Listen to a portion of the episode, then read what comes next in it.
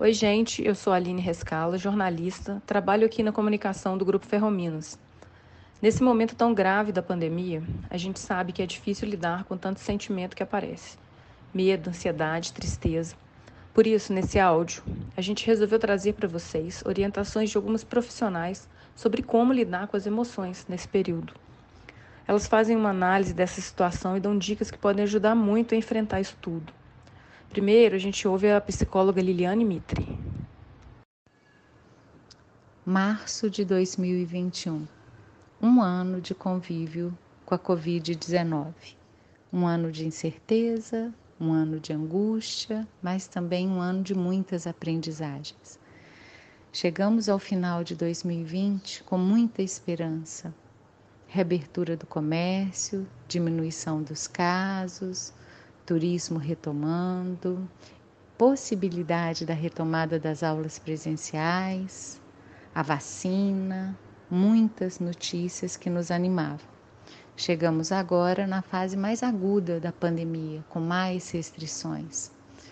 Enquanto terapeuta sistêmica familiar, escuto diariamente a preocupação dos pais: como minimizar o impacto de tudo isso na saúde mental dos nossos jovens, de nossas crianças e adolescentes.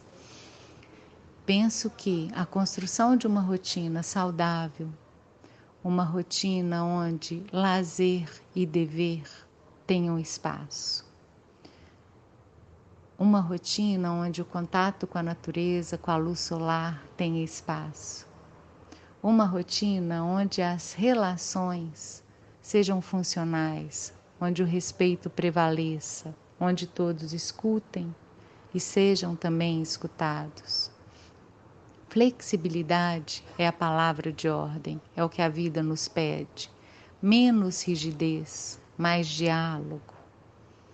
É, percebo as crianças e os jovens privados do contato com os pares, angustiados com a incerteza, enquanto Pai, se conseguirmos ser exemplo de otimismo e esperança, acreditando que vai passar, já é um grande passo.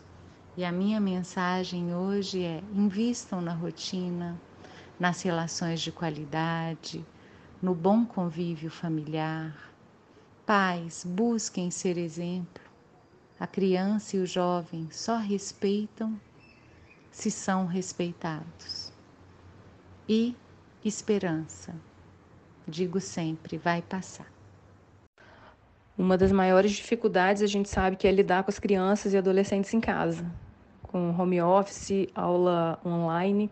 A psicóloga tem uma recomendação especial sobre esse assunto. Confira. Meu filho não quer fazer o para casa, não se levanta no horário. Todo dia eu preciso brigar. O que fazer? Sim, é um desafio, eu sei. Não há receita. É uma construção. Precisamos pensar a médio e longo prazo. Brigar diariamente vai ajudar? Está ajudando? Está mudando o comportamento da criança ou do adolescente? Não, provavelmente não. Provavelmente está criando uma tensão na relação entre pais e filhos e não está ajudando. Então, o que fazer? O primeiro passo é sempre o diálogo. É colocar para a criança que confiamos nela, que a responsabilidade é dela, perguntar qual ajuda eu posso dar. Quer que eu acorde? Quer que eu fique ao lado? Quer que eu lembre-o do que ele precisa fazer e precisa ser feito.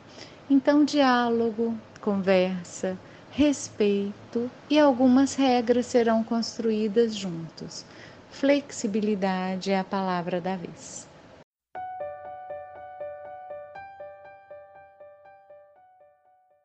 Agora vamos ouvir o que a doutora Soraya Issa de Carvalho, médica e psicanalista, tem a dizer para vocês.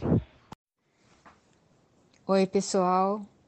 Eu sou a doutora Soraya Issa de Carvalho, eu sou médica e psicanalista e dentro de toda esta situação que nós nos encontramos agora de pandemia, de depressão, ansiedade, é, restrições, gerando vários problemas emocionais e até mesmo físicos em todos nós, eu gostaria de dar algumas dicas para vocês.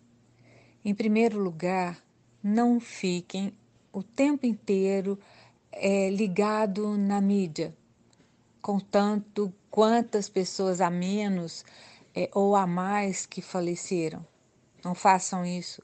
Isso entristece, frustra e dá para gente uma sensação de angústia, de incapacidade e também de falta de perspectiva.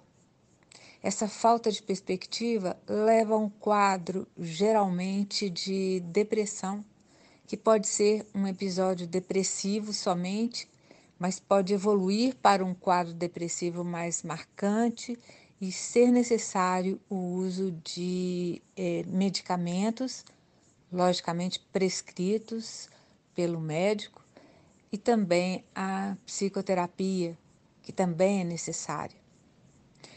Outra dica seria criar uma rotina na vida de vocês.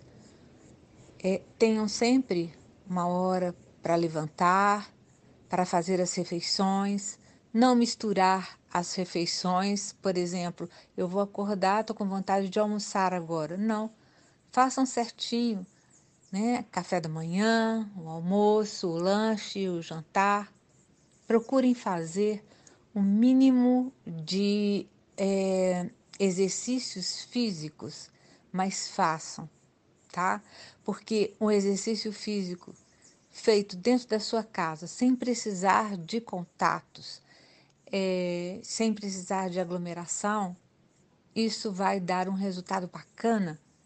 Flexão de pernas, flexão de coxas, de braços, tratamentos que a gente pode fazer também, é, fisioterápicos, de inspiração e de expiração, melhora muito o nosso condicionamento cardiorrespiratório.